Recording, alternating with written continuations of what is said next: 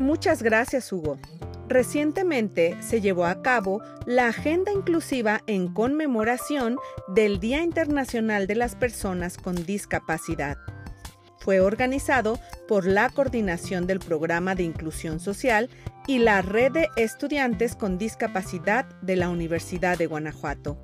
Dentro del evento se llevaron a cabo múltiples actividades como presentaciones, testimonios, conversatorios y mesas redondas para reflexionar, visibilizar y sensibilizar y concientizar a la comunidad universitaria y a la sociedad en general las diversas problemáticas de discriminación y situaciones específicas que enfrentan las personas con discapacidad en el contexto educativo superior así como dar a conocer las mejores prácticas de inclusión social de las personas con discapacidad para lograr una universidad inclusiva.